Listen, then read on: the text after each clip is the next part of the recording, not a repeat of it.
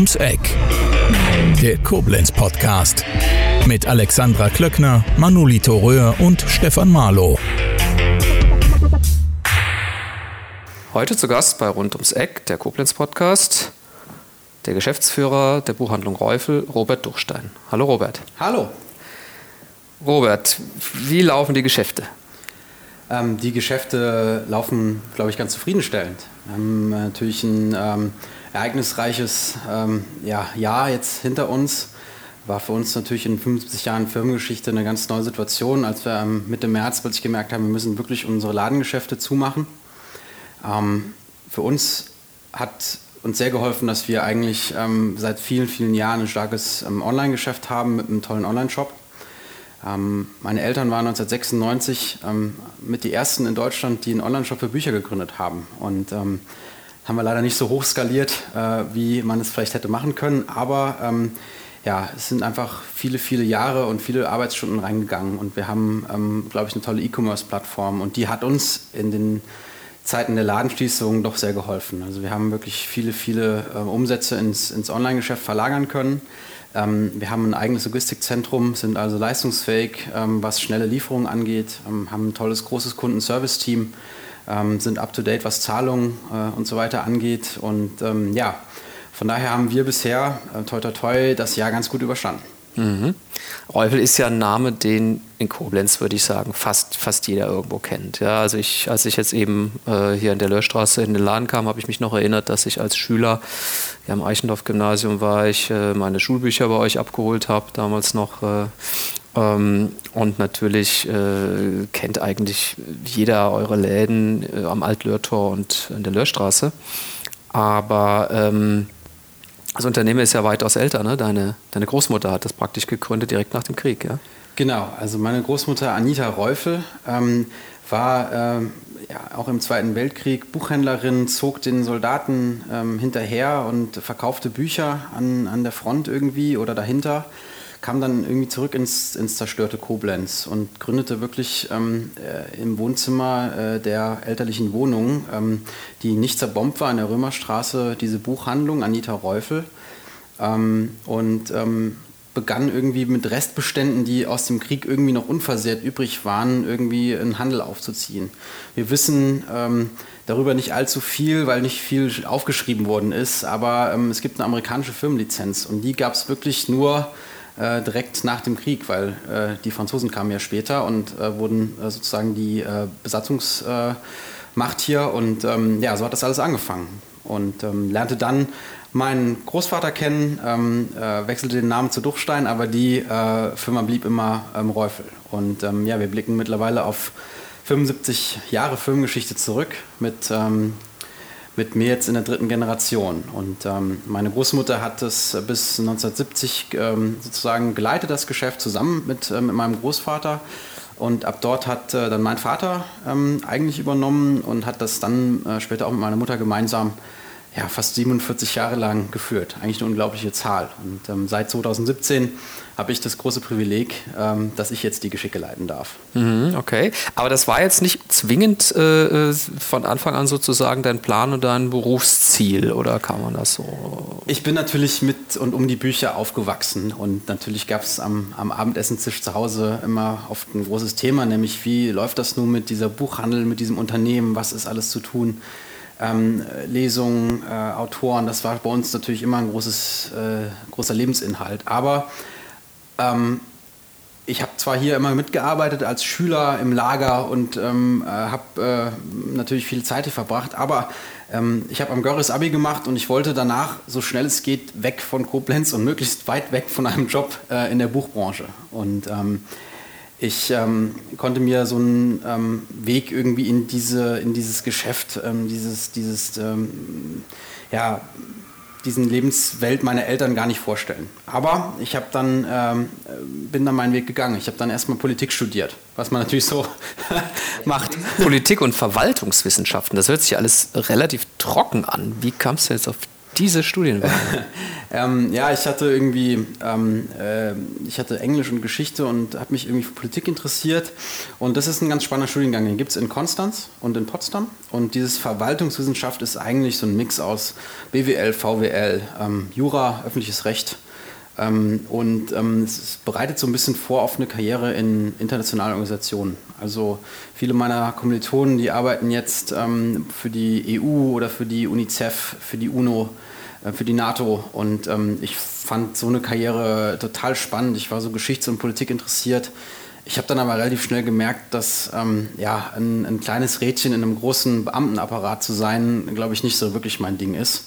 Und ähm, habe es aber trotzdem zu Ende studiert und sogar noch einen Master drauf gemacht, weil ähm, ja, tolle Bedingungen und in Konstanz äh, lässt es ja auch gut leben am Bodensee. Ja, das war schon weit weg, wie du es gewollt hast. Ne? Und dann hast du ja auch äh, spannende Praktika gemacht. Ne? Nordspanien warst du, oder? Ja, ich habe dann die Chance auch genutzt, viel unterwegs zu sein und äh, fand es einfach total spannend, auch andere ähm, ja, Kontinente zu erkunden. Ich war äh, in Spanien an der Uni, ich habe aber in Kanada auch ein Praktikum gemacht bei der Handelskammer.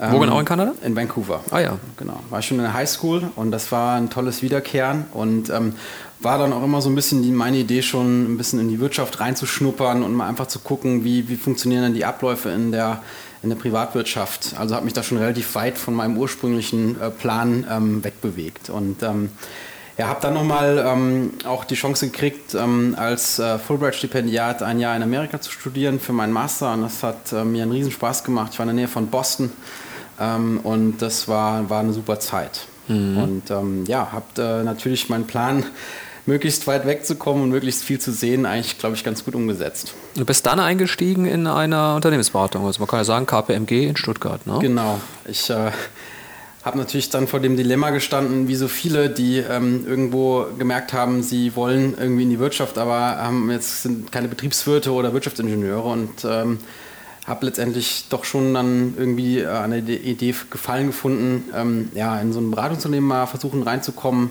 Ähm, viele Unternehmen kennenzulernen. Es hat halt super funktioniert. Ich habe da ähm, viele Projekte äh, machen dürfen. Ich hatte äh, einen tollen Chef. Lieber Dennis, wenn du es hörst, dann ähm, danke nochmal für die Förderung, ähm, der ähm, mich ein bisschen unter seine Fittiche genommen hat, mit dem ich viele Projekte abwickeln durfte. Und ähm, ich hatte da ganz intensive Zeit, durfte viel ins Ausland reisen, mhm.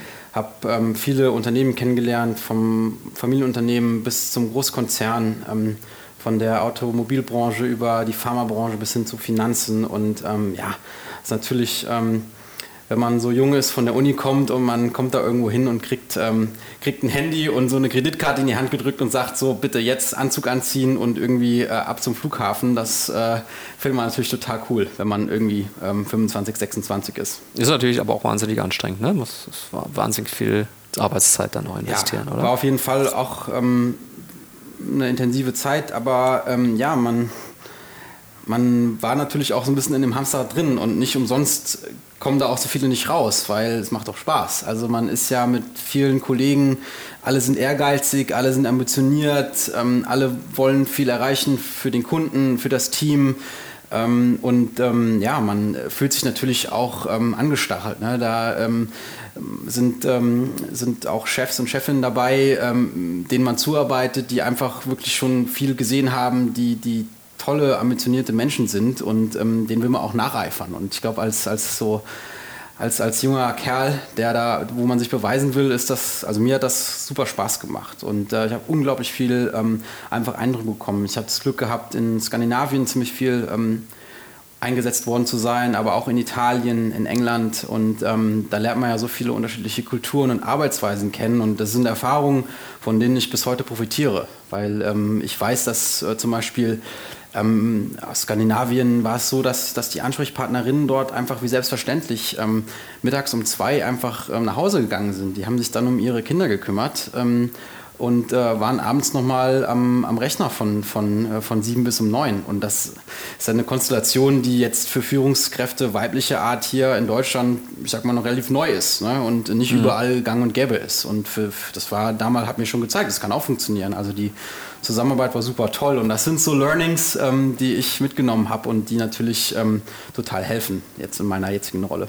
Das wird in Italien dann sehr, sehr anders gewesen sein, beispielsweise. In Italien ähm, war das wirklich Witzige, dass wir am ersten Tag da angekommen sind ähm, mit, mit drei, vier Kollegen und äh, mussten da auch ähm, Prozesse und Integration von Firmen irgendwie, sollten wir was glatt ziehen. Und ähm, er kam da um, um elf an, nach einer langen Anreise mit, mit Umsteigen im, im, im Flieger und ähm, sind eigentlich erstmal um, um 12 Uhr Mittagessen gegangen mit allen und zwar so fast drei Stunden lang. und wir dachten, jetzt müssen wir doch mal irgendwie arbeiten. Und das kostet ja alles auch Geld, was wir hier machen, aber es wurde ausgiebig ähm, gegessen und gespeist. Und es gab montags, mittags äh, erstmal Wein und Nachtisch und alles. Und ähm, aber am Ende haben wir trotzdem irgendwie auch was abgeliefert und ähm, auch die Leute dort vor Ort äh, waren jetzt nicht irgendwie faul oder haben da äh, nur das Dolce Vita genossen, sondern ähm, die haben halt dann vielleicht intensiver gearbeitet oder abends länger oder morgens früher. Das war schon super interessant. Hm. Ja, du hast ja auch ab und zu mal die Gelegenheit genutzt, ein bisschen was Privates zu machen. Ne? Ich habe gelesen, du bist zum Beispiel in Oslo Ski gefahren dann am Holmenkollen, oder? Ja, ich ähm, habe meine Kollegen immer geschockt. Ich bin nämlich ab und zu einfach mal mit, ähm, mit Langlauf- oder Alpinausrüstung am Flughafen aufgeschlagen und habe äh, dann im Winter wirklich die Sachen mit, mitgenommen nach Oslo. Und in Oslo kann man ähm, eigentlich vom Stadtzentrum aus ähm, mit der Straßenbahn äh, auf den Holmenkollen fahren. Dann kann man, das ist ja ein bekanntes Nordic-Zentrum, man kann dort langlaufen und wenn man ähm, dann nochmal einen Bus nimmt, dann kommt man eigentlich auch ähm, auf diesen Voxenkollen, heißt er, glaube ich, und da kann man auch wirklich echt gut Skifahren. Und ähm, das äh, war dann halt abends bei Flutlicht und ähm, das war schon cool. Und ähm, natürlich haben ähm, sowohl die Kollegen als auch die Leute am äh, Flughafen irgendwie gedacht, jetzt ähm, ist er wirklich total bescheuert. Und die nächste Station war Berlin, ja? Das war dann ein, ein Online-Händler. Ja, genau. Ich bin dann, ähm, ich habe aber schon gemerkt, ich möchte eigentlich nicht für immer in diesem angesprochenen Rad, Hamsterrad der, der Beratung bleiben. Ich ähm, habe auch gemerkt, dass ich eigentlich später mal eine Familie äh, gründen möchte und ähm, eigentlich ein, ausgewogenes Leben haben möchte, auch nicht so viel reisen. Und ähm, für mich war dann irgendwie klar, ähm, ich will mich schon mal nochmal verändern und ähm, ich habe dann ein Angebot bekommen, ähm, zu einem großen E-Commerce-Anbieter zu gehen, zu Wayfair.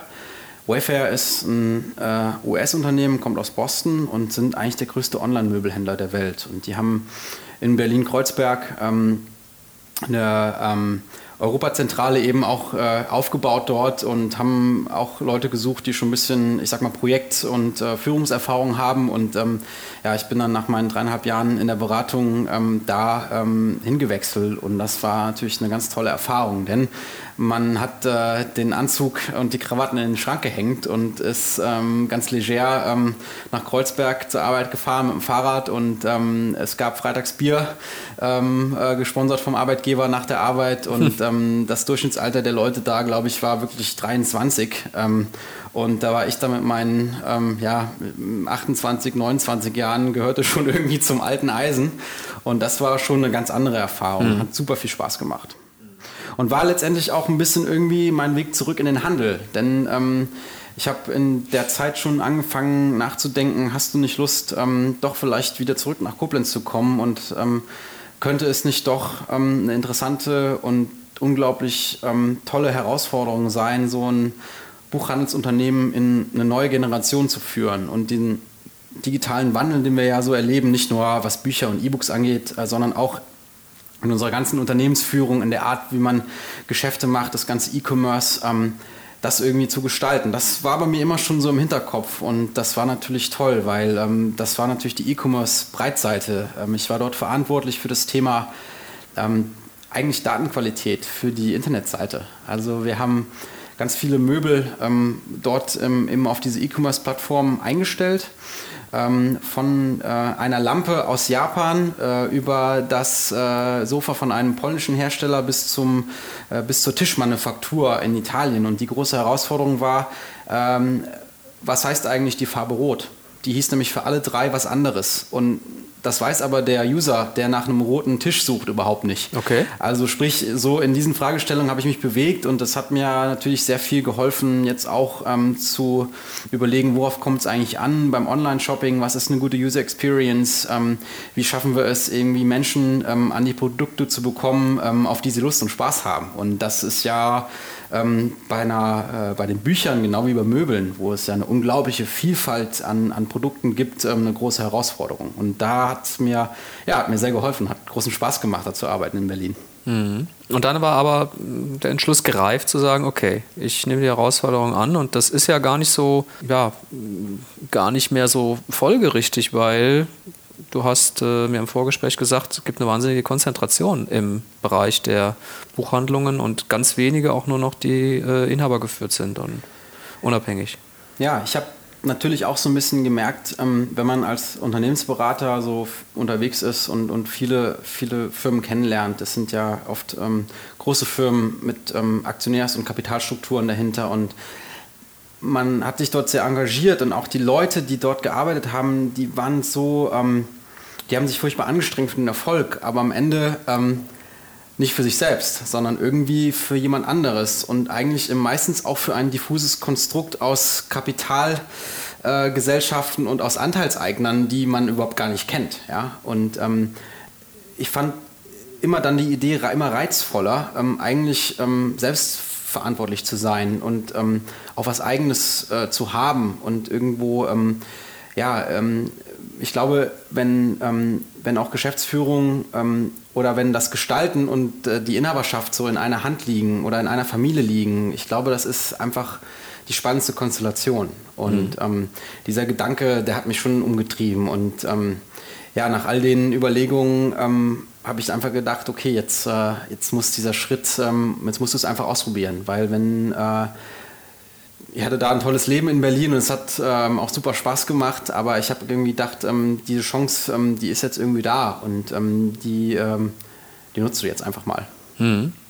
Na gut, Lenz ist ja ähm, in den letzten Jahren deutlich attraktiver geworden. Es hat wahrscheinlich den Schritt auch ein bisschen leichter gemacht, so, ne, aus der Großstadt ja, wieder zurück. Diese Buge hat alles zum Besseren gewandelt, das große Narrativ. Nein, ich glaube es gar nicht.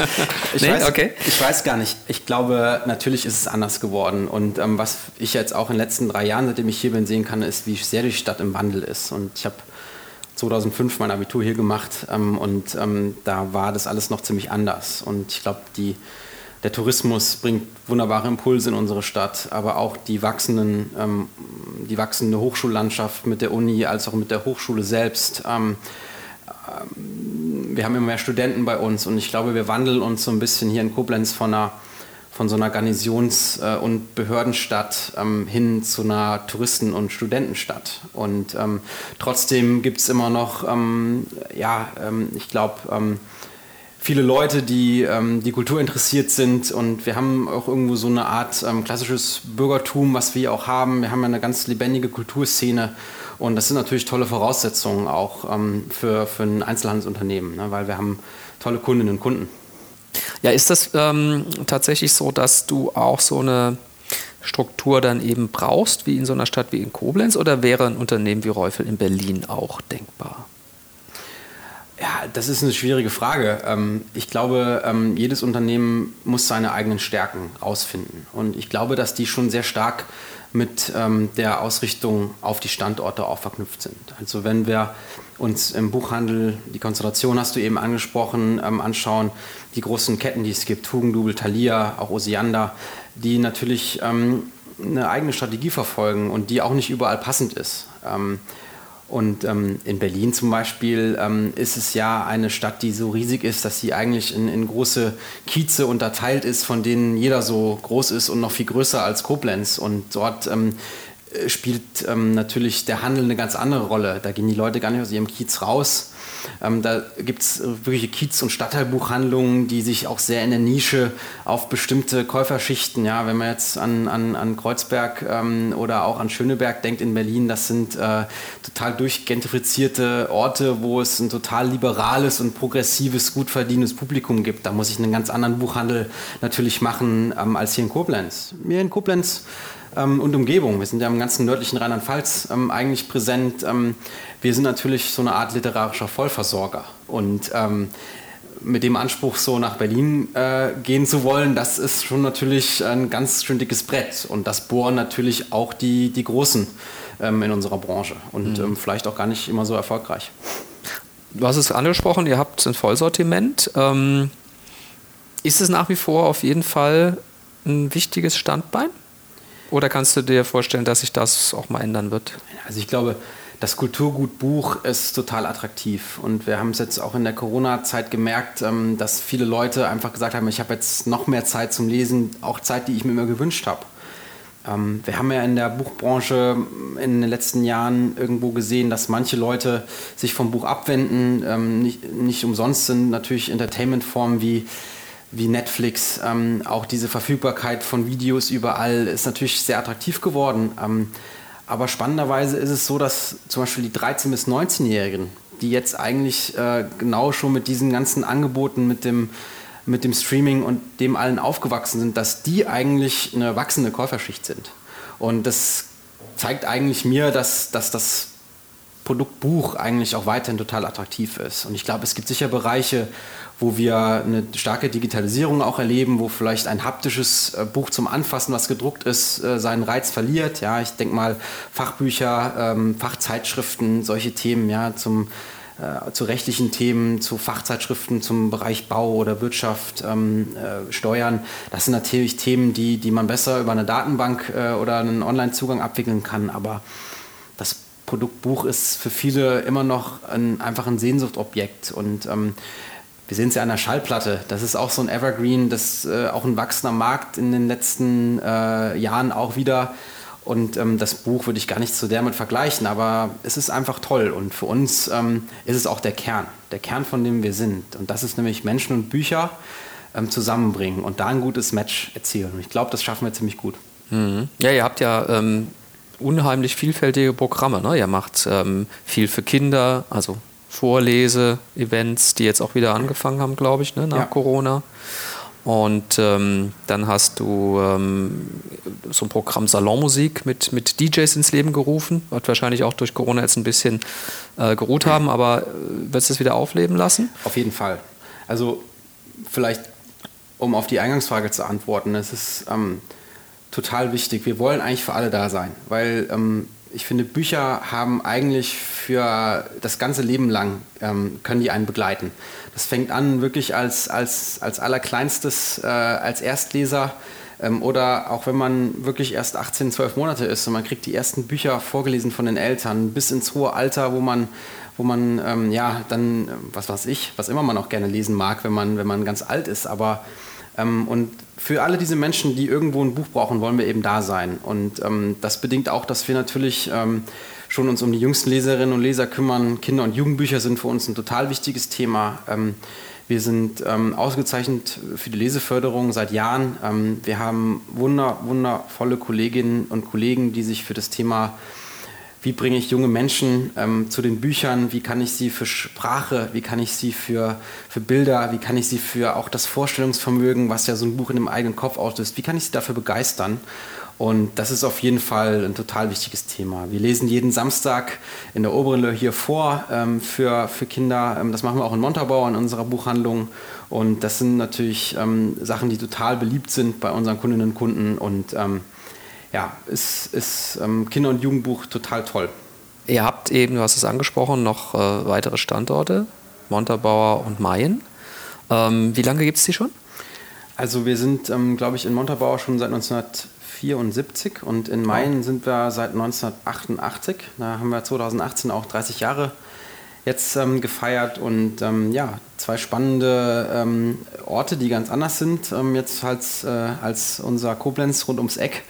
Aber wir denken ja in Koblenz immer ein bisschen weiter. Region ähm, 56 ist ja auch hier ein, mhm. großes Thema und ähm, ja, wir ähm, haben dort zwei tolle Buchhandlungen und ganz engagierte äh, Buchhändlerinnen und Buchhändler, die dort arbeiten. Und ähm, es ist ja auch immer so diesen, die Debatte, was passiert nun mit den Städten, die vielleicht nicht ganz so groß sind wie Koblenz, was ist da? Und Main ist für mich ein tolles Beispiel. Ähm, eine lebendige Stadt, die, ähm, wo viele Leute an einem Strang ziehen, um einfach ähm, sozusagen ein attraktives Gemeinwesen zu sein, was Kultur angeht, was Sport angeht, ähm, was das Einkaufen angeht. Und ähm, uns gefällt der Standort dort so gut und wir haben so viel Vertrauen in unser Team dort vor Ort, dass wir sogar in eine größere Ladenfläche umgezogen sind letztes Jahr. Okay. Ähm, und ähm, das einfach auch eine tolle Erfolgsgeschichte ist. Mhm. Wir haben einen tollen neuen Laden dort aufgemacht ähm, der ist ähm, 25 Prozent größer und ähm, ja, wir haben dort ähm, tolle Umsätze und wir machen dort viele Kunden glücklich. Das heißt, es gibt praktisch wirklich diese komplett unterschiedlichen Standbeine. Einmal so, so die Buchhandlung als Erlebnisraum, teilweise auch Kulturraum, Eventraum und dann eben den, den, den Onlinehandel, den du schon angesprochen hast. Ne? Genau, und ähm, es gibt ähm, auch noch andere Standbeine. Wir ähm, sind natürlich nicht nur für die Privatkunden ähm, auch da, sondern es gibt ja auch viele Firmen und äh, institutionelle Kunden wie Bibliotheken ähm, oder auch Rechtsanwaltskanzleien, ähm, Behörden, Gerichte die ähm, ja auch einfach einen großen Bedarf an, an Medien haben. Ja? Also Fach, Fachmedien, Fachinformationen, ähm, Gesetzestexte, egal ob das jetzt Digitalinhalte sind oder auch Printinhalte oder Printinhalte mit einem digitalen Zusatzanteil. Und ähm, da sind wir auch seit vielen Jahrzehnten ähm, einfach unterwegs in dem Bereich und bieten für Kunden ganz maßgeschneiderte Lösungen an. Und das ähm, ja, ist ähm, für viele unserer Besucher und Besucherinnen in den Ladengeschäften gar nicht so ein großes Thema, aber für uns natürlich auch ein wichtiges Standbein. Mhm, okay, nee, das wusste ich gar nicht. Ähm, sieht man von außen ja auch dem, dem Thema nicht so an. Ne? Ja. Ähm, du hast gerade noch ein cooles Stichwort genannt, nämlich Erlebnisraum. Und ich glaube, ähm, das ist für mich was, was mich fast jeden Tag umtreibt, ähm, auch wenn ich über die Zukunft nachdenke, ist, was passiert jetzt eigentlich mit unseren Innenstädten? Was passiert mit dem Handel?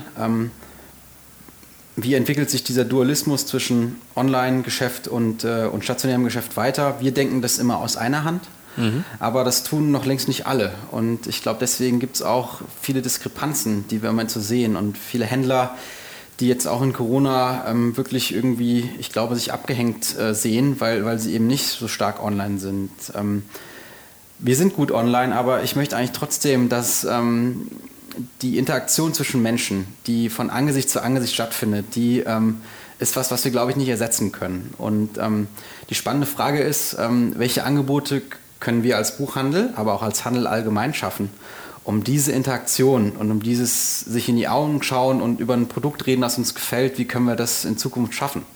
Denn ich glaube, nur wenn uns das gelingt, dann werden wir auch attraktive Innenstädte behalten können und das, ähm, da spielt natürlich das Wort Erlebnisraum eine ganz große Rolle. Und ähm, wir verfolgen schon auch die Strategie, dass wir sagen, wer zu uns kommt in eine unserer Buchhandlungen, der fühlt sich da eigentlich richtig wohl, als wäre er eigentlich zu Hause, als wäre er in so einem richtigen Happy Place, der Lust hat, dort auf Gleichgesinnte zu treffen, der Lust hat, sich mit tollen Menschen über was, was, äh, was ihm Spaß macht zu unterhalten, nämlich über Bücher oder über Geschichten wenn man es mhm. noch allgemeiner formulieren will.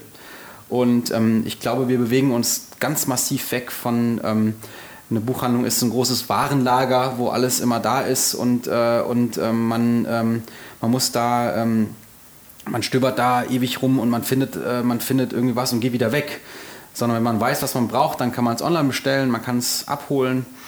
Aber wenn man einfach ähm, so eine tolle Atmosphäre erleben will und wenn man das Besondere sucht und wenn man die Empfehlung haben will, die der Buchhändler einem ins Gesicht spricht, der, ähm, der einen lesen kann, der die Mimik und Gestik sehen kann. Ich glaube, das ist ein unglaublich tolles ähm, Fund, auf das wir auch in den nächsten Jahren sehr stark setzen werden. Mhm. Kannst du dich noch entsinnen, da warst du ja noch sehr jung, als dein Vater eben anfing mit dem Onlinehandel. Und du hast das eben angesprochen, das war sehr, sehr früh. Ähm, stand da schon so ein bisschen äh, das Gespenst, oje, oje, das könnte was äh, sein, was uns vielleicht die Existenz kostet, wenn wir da nicht äh, auf der Höhe der Zeit sind, im Hintergrund? Ja, ich glaube, diese Gespenster, die gibt es immer mal wieder. Ne? Und ähm, ich glaube, ähm, man darf sich von denen nie abbringen lassen von dem Weg. Ähm, ich weiß zum Beispiel, dass damals auch, äh, ich weiß aus Erzählungen, dass gesagt wurde, ja genau, dieses Thema, ja, äh, jetzt ähm, gibt es nur noch Online-Handel und alle Geschäfte machen zu. So. Dann ähm, gab es das E-Book. Ja, oh, äh, jetzt gibt es nur E-Books. Ähm, niemand möchte mehr jemals ein gedrucktes Buch anfassen.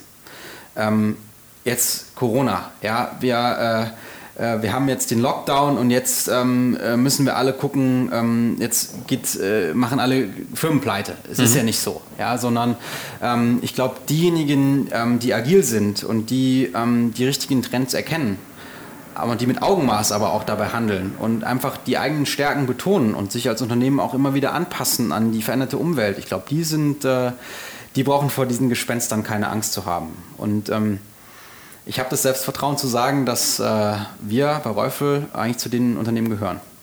Okay. Ähm, wird sich denn trotzdem aus deiner Prognose heraus durch Corona nachhaltig etwas verändern? Oder ist das noch zu früh? Der Blick in die Glaskugel ist immer schwierig. Ähm, aber ich denke, was wir sehen können, ist, dass der Onlinehandel auch nochmal einen Schub bekommen hat. Viele Menschen, die vielleicht auch zur älteren Zielgruppe oder zur älteren Käufergruppe gehören, ähm, wo es ja tendenziell auch mehr Risikopatientinnen und Patienten gibt, ähm, die haben sich jetzt vielleicht doch zum ersten Mal mit dem Thema Online-Shopping auseinandergesetzt und ähm, die auch vielleicht in Zukunft ähm, einfach jetzt merken, wie einfach und vielleicht auch wie bequem ähm, das geworden ist. Und da kann ich mir schon vorstellen, dass äh, wir dauerhaft ähm, einfach mehr Leute haben, die, ähm, die unseren Online-Kanal zum Beispiel nutzen. Und ähm, ja, die große Frage, die natürlich nicht nur für uns im Raum steht, sondern auch für andere Händler, was, was macht das mit dem eigenen Geschäftsmodell? Ja? Ähm, wie können wir ähm, trotzdem attraktive Ladengeschäfte machen, wenn dort weniger Leute hinkommen? Wie kriegen wir andere Leute in, in die Ladengeschäfte rein? Was können wir tun, um, um attraktiv zu sein? Ich glaube, das eben genannte Stichwort Erlebnisraum ist da natürlich ein Thema. Die andere große Frage, ähm, die sich natürlich stellt, ist, was macht das Ganze mit der Profitabilität und unserem Erlös? Denn das Versandgeschäft ähm, Bücher zu den Leuten nach Hause schicken, ist, ist sehr teuer. Ähm, das kann man auch, glaube ich, ruhig mal aussprechen. Und ähm, für uns, ähm, wir machen das gerne und äh, natürlich senden wir versandkostenfrei, aber ähm, es ist natürlich schon A, äh, ökologisch äh, natürlich fragwürdig. Ähm, wir verbrauchen viel Verpackungsmaterial. Äh, es fahren viele Lieferwagen von allen Lieferdiensten jeden Tag kreuz und quer durch unsere Stadt, auch hier in Koblenz. Man sieht es ja überall. Und ähm, ich frage mich, ob das so ein guter und nachhaltiger Weg ist. Ähm, nicht nur aus, aus unternehmerischer, wirtschaftlicher Sicht, sondern auch aus, aus ökologisch nachhaltiger Sicht.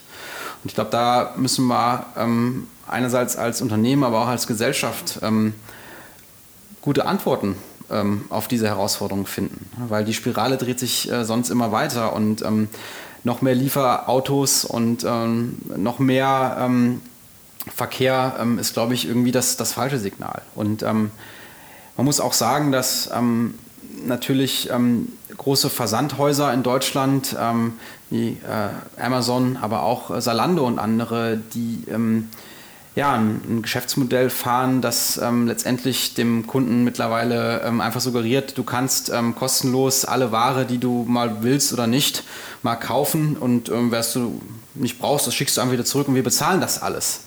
Das können sich Großkonzerne äh, leisten, die äh, vielleicht auch hier wenig bis gar keine Steuern zahlen, wie das bei Amazon der Fall ist oder die, ähm, wie es bei anderen großen Versendern der Fall ist, überhaupt nicht profitabel wirtschaften und äh, deren Geschäftsmodell ist, dass ähm, Aktionäre darauf wetten, dass es irgendwann mal profitabel wird und die sich einfach leisten können, ähm, einfach ähm, operative Verluste einzufahren. Das können wir im Mittelstand eben nicht. Müssen aber eigentlich das Spiel ähm, irgendwo mitspielen, der, äh, der versandkostenfreien Lieferung, der versandkostenfreien Retoure.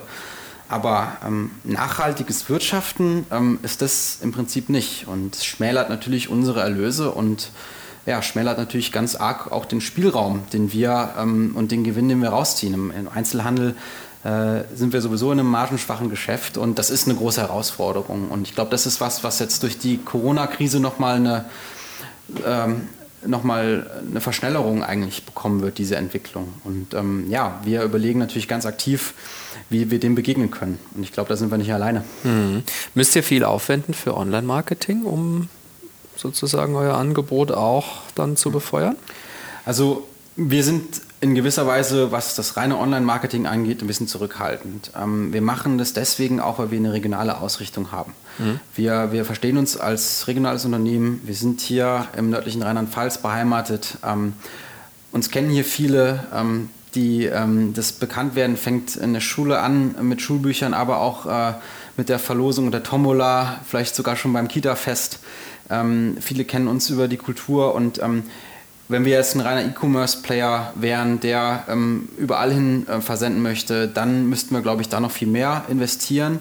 Aber wir setzen da durchaus auf einen guten Marketing-Mix und wir glauben natürlich auch an, an ganz analog haptisches Marketing. Das mhm. passt auch zu unserem Produkt. Wir geben einmal im Jahr mit Räufel Sofa ähm, eigentlich ähm, eine ganz, ganz aufwendig und toll gestaltete ähm, Lesezeitschrift raus, unser Lesemagazin. Und das ergänzt zum Beispiel auch unser Marketing. Interessanter Aspekt für mich in letzter Zeit ist natürlich auch nochmal das Thema Werbung bei äh, Facebook, bei Instagram und Co. Mhm. Bei, in, auf den sozialen Plattformen. Wir haben das ähm, auch gemacht und wir haben uns eigentlich davon zurückgezogen. Ähm, A, weil ähm, ich finde, dass die Returns von diesen Invests eigentlich nicht, nicht wirklich überzeugend waren. Okay. Man muss eigentlich immer mehr Geld nachschießen, äh, um irgendwie ähm, diese ähm, Zahlen dann zu haben. Also mehr Likes, mehr Klicks, mehr Aufmerksamkeit. Und ähm, ich habe aber noch ein viel anderes, äh, viel größeres ähm, irgendwie ähm, Problem, das ich da sehe. Und zwar ähm, diese Plattformen, die leben ja von der Aufmerksamkeitsökonomie. Sie äh, sind für diejenigen, die sie betreiben, für die großen Konzerne wie Google, Facebook, dann attraktiv, wenn möglichst viele Menschen da drauf gehen, weil sie dann möglichst viele Werbeeinnahmen erzielen. Und das befeuert natürlich eher die radikalen als die gemäßigten Inhalte. Das heißt, was möglichst grell, was möglichst äh, schwarz-weiß, ähm, was möglichst radikal ist, äh, kriegt die meiste Aufmerksamkeit. Und ähm, ich bin persönlich der Meinung, dass ähm, auch viele der Probleme, die wir aktuell haben in unserer Gesellschaft und auch ähm, das tendenziell Erstarken von, von rechten Inhalten, von, von, von menschenverachtenden äh, Ansichtsweisen, die sich nicht nur bei uns manchmal jetzt im Land immer stärker äußern, sondern die sich ja auch, man denke an USA, man denke an alles, was gerade in, in Russland auch passiert, äh, überall irgendwo durchsetzen, man denke an, an die Türkei, ähm, dass diese ähm, diese Art der Kommunikation letztendlich durch diese Plattformen wie Instagram und Facebook eigentlich ähm,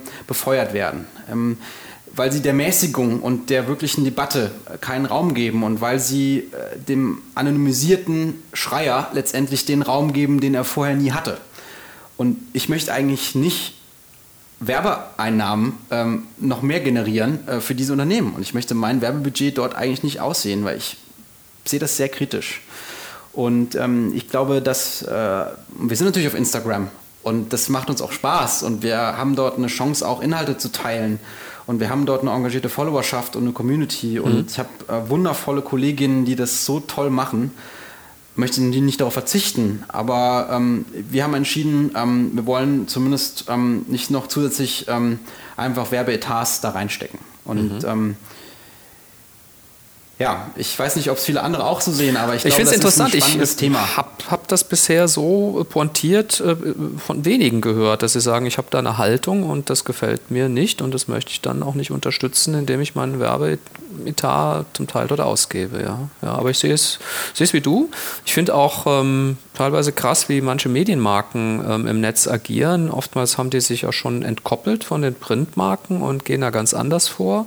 Und dann wird unter einer bekannten Medienmarke so eine Aufmerksamkeitsheischerei betrieben und so ein Clickbaiting. Das ist dann ganz unerträglich mittlerweile. Aber offensichtlich finden die anders äh, nicht mehr das Gehör. Ne? Und das ähm, ist schwierig. Auch hier ist die Herausforderung wieder, wie kann man eigene Ideen eben dagegen setzen? Und wir tun das, äh, indem wir mit reufel.de ähm, wirklich aus meiner Sicht eine sehr, sehr tolle Webseite haben, einen tollen Online-Shop, wo es eben nicht nur ums Verkaufen geht, sondern auch um tolle Inhalte geht, ums Beraten geht. Wir haben dort persönlich geschriebene Leseempfehlungen. Ähm, unsere Buchhändlerinnen und Buchhändler sind dort ähm, auch mit ihrem Foto abgebildet. Sie exponieren sich ähm, für ihre Lieblingsbücher.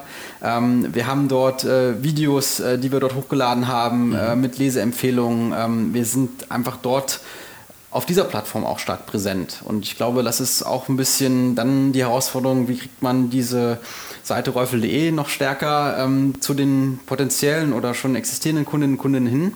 Und ähm, ich glaube, das gelingt uns auch ganz gut. Und ähm, ich ähm, investiere lieber in äh, neues Kameraequipment, äh, um, um, um, tolle Streaming-Angebote selbst zu erstellen, als dass ich eben ähm, ja, meine Werbeetats eben zu Instagram und zu Google und zu Facebook gebe. Mhm. Jetzt kommt ja der, der Herbst wieder und das ist ja so die Zeit, wo ihr an sich mit sehr vielen Lesungen schon mhm. seit ja, fast Jahrzehnten, würde ich sagen, ja, ähm, präsent seid. Ähm, das ist jetzt eingeschränkt durch Corona, aber es wird nicht komplett aufgegeben und du hast, du hast vor, das Ganze auch so ein bisschen moderner jetzt noch zu gestalten, richtig?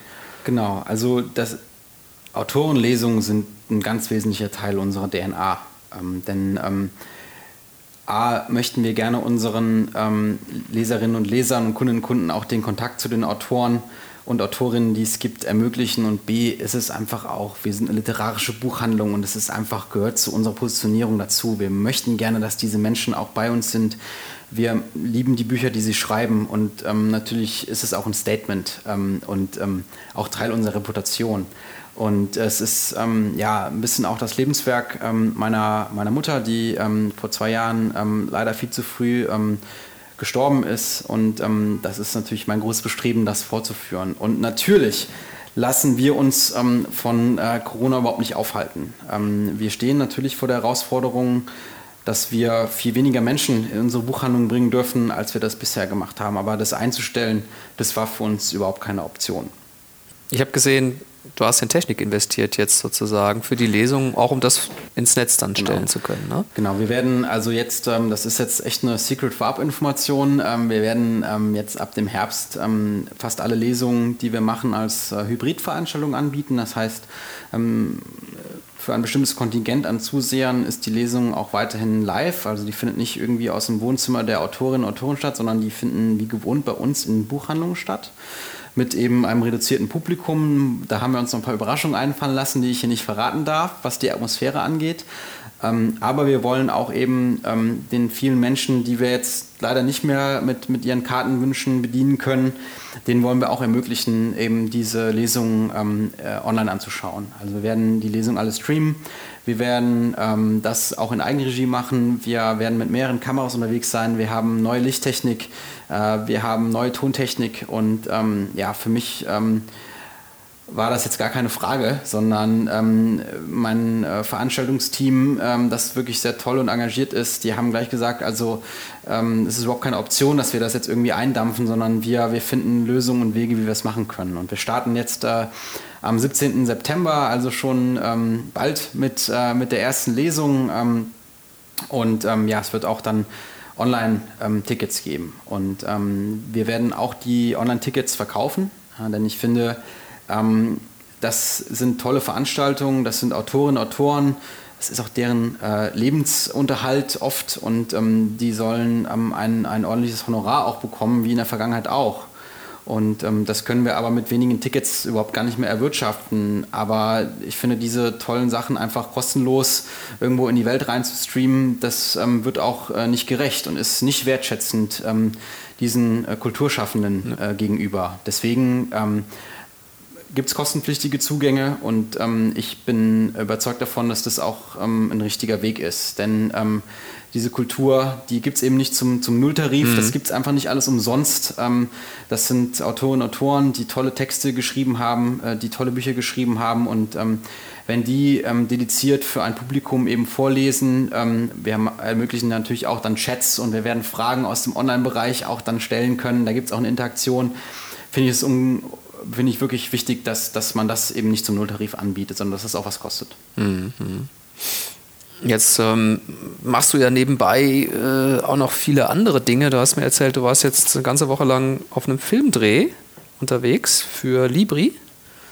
Was hat ja, das? ich bin, äh, Libri ist, ähm, ist ein Buchgroßhändler, der ähm, in ganz Deutschland ähm, für unsere Branche sehr wichtig ist. Ähm, da gibt es noch andere und äh, die stellen sozusagen diese tolle Übernacht-Logistik zur Verfügung. Ähm, und ähm, ja, ich habe da die, die Chance, einmal im Jahr ein, ein, ein, ja, so ein Campus, also es ist eigentlich so ein zweiteiliger Workshop, ähm, den zu moderieren und das äh, ist in diesem Jahr natürlich auch, ähm, da nehmen 300 Leute dran teil, das ist in diesem Jahr natürlich auch nicht möglich gewesen, das haben wir dann ins Digitale verlegt und letztes, letzte Woche war ich, ähm, äh, eben waren die Buchhändlerinnen und Buchhändler aus ganz Deutschland nicht bei Libri, sondern Libri war mit mir zusammen äh, bei den Buchhändlerinnen und Buchhändlern vor Ort und wir haben mal geschaut, ähm, welche äh, Buchhändlerinnen und Buchhändler waren denn jetzt äh, auch in der Corona-Zeit agil, resilient? Äh, wer hat sich tolle Ideen ausgedacht? Und da gibt es ganz schön viele. Und wir sind ja eine Branche, die ähm, ja, ähm, auch durch, durch Amazon eigentlich diesen, ich sag mal, Digitalisierungs- und E-Commerce-Schock, das haben wir alles vor zehn Jahren schon erlebt. Und andere Branchen, die erleben das jetzt eben zum ersten Mal und kratzen sich ganz schön am Kopf. Und viele Buchhändlerinnen und Buchhändler sind einfach äh, Gegenwind ähm, gewöhnt mhm. und ähm, haben sich tolle ähm, Lösungen einfallen lassen. Und ich hatte eben das Privileg in den letzten letzte Woche eben äh, in Nürnberg, ähm, auch in der Pfalz, ähm, in, in der Nähe von Karlsruhe, ähm, äh, ja, tolle, äh, tolle Begegnungen zu haben und Interviews zu führen mit diesen engagierten Büchermenschen. Mhm. Was ich mich immer frage, weil ich selbst immer lange brauche, bis ich mal ein Buch äh, tatsächlich gelesen habe, wie schafft jemand, der beruflich damit umgeht, das doch relativ viele Bücher wahrscheinlich zu lesen, um einfach auf der Höhe der Zeit zu sein. Wie geht das? Also, ähm, indem diese Buchhändlerinnen und Buchhändler einfach ihre Leidenschaft zum Beruf gemacht haben. Die leben wirklich für die Bücher. Ähm, sie ähm, reden den ganzen Tag über Bücher und gehen meist nach Hause und lesen. Also es ist wirklich so. Und ähm, wir haben ähm, das ganz große Glück und das ist auch einfach der Kern äh, unseres Unternehmens jetzt bei Reufel, dass wir ein Team von ähm, unglaublich tollen Buchmenschen haben, die, die ihre Leidenschaft für, für, für die Geschichten, für die in Bücher abgebildeten und abgedruckten Geschichten eben irgendwie zum Beruf gemacht haben. Und ähm, die ähm, in ihrer Freizeit lesen, die sich sehnen nach den Neuerscheinungen, äh, die den Buchmarkt natürlich kennen. Aber natürlich liest auch nicht jeder jedes Buch. Wir haben 80.000 Neuerscheinungen im Jahr und ähm, natürlich sind unsere Kolleginnen und Kollegen wie überall anders auch im Buchhandel natürlich spezialisiert, äh, haben ihre Fachgebiete und ähm, ähm aber auch jemand, der in der Romanabteilung arbeitet, wird nicht jeden Roman lesen können, der jetzt neu erscheint. Ähm, man liest eben seine Lieblingsbücher und die, die, die man mag, deren Autor man kennt und die empfiehlt man auch weiter. Und das ist ja gerade das, was ähm, die, die, persönlichen Empfehlungen ausmacht, dass man eben nicht das bekommt, was alle anderen äh, vielleicht lesen. Das bekommt man sowieso. Das kann man auch auf der Spiegel-Bestsellerliste nachschauen. Ähm, aber äh, die persönlichen Empfehlungen machen es aus und die leben ja eben von der Kuratierung von der Kuratierung unseres Sortiments, aber auch von der Kuratierung, die jeder Buchhändlerin und jeder Buchhändler für sich vornimmt, indem er sich überlegt, was er jetzt wirklich liest. Und ähm, in der Praxis ist es natürlich auch so, ähm, manches liest man an, manches liest man quer. Mhm. Und bei manchem verlässt man sich einfach auch ähm, darauf, dass man vielleicht es eine Reihe ist und man hat schon Band 1 und Band 2 und Band 3. Da wird es wieder ähnlich sein äh, mhm. wie vorher. Also mhm. ähm, das ist ähm, ein schöner Traum, aber jeder kann nicht alles lesen. Wie wichtig ist das Genre Krimi für den Umsatz? Ähm, Krimi ist für uns ein ähm, wichtiges Genre. Also ähm, es gibt ja Buchhandlungen in Deutschland, die sind total auf, auf Krimi-Literatur spezialisiert. Ähm, es, ist, ähm, es ist ein wichtiges Genre für uns ähm, und ist natürlich Teil ähm, des großen äh, Genres äh, Belletristik, erzählende Literatur. Romane und ähm, ähm, da ein, ein, wichtiger Umsatzteil. Also ähm, ich glaube, ähm, es gibt ja, äh, gab vor Jahren mal diese große skandinavische und schwedische Krimi-Reihe. Im Moment ist es, glaube ich, ein bisschen weniger. Ähm, es gibt ja auch viele Regionalkrimis. Also es gibt da immer wieder neue Spielarten und das macht, macht das, glaube ich, aus. Aber es ist natürlich wie, warum gibt es den Tatort äh, schon so lange und warum hat das immer noch äh, Fans und Zulauf, auch bei Jungen? Natürlich, weil weil die Menschen sich für diese, für diese Crime äh, äh, Fiction eben auch einfach interessieren. Und deswegen wichtiger Teil.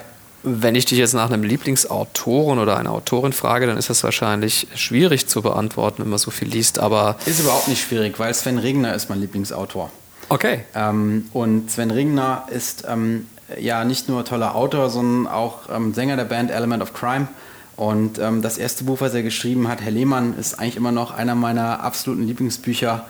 Ähm, und ähm, ich mag diese bisschen schnoddrige äh, Art, die, die kommt aus Bremen, die dieser norddeutsche ähm, Autor an den Tag legt. Und ähm, mir haben auch diese Geschichten über diese skurrilen Köpfe ähm, ja, in den 80ern in Berlin und sonst wo immer super gut gefallen. Und ja, ähm, zum ähm, Entsetzen äh, meiner ähm, wundervollen äh, Verkaufsleiterin, der Frau Holzknecht, empfehle ich auch noch Sven Regen natürlich jedem ähm, und vor allen Dingen den Leuten, die das gar nicht gebrauchen können. okay, okay, okay.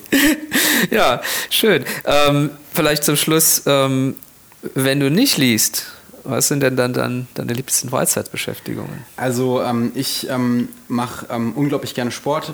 ich spiele Hockey bei Rot-Weiß Koblenz.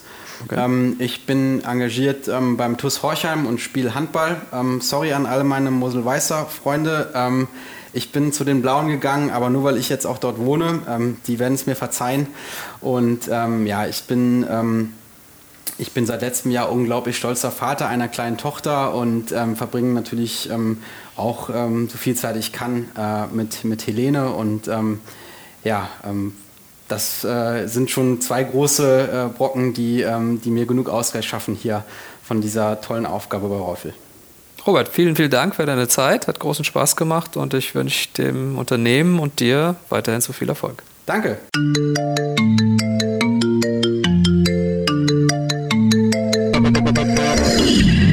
Das war Rund ums Eck, der Koblenz Podcast. Vielen Dank fürs Zuhören und bis zum nächsten Mal.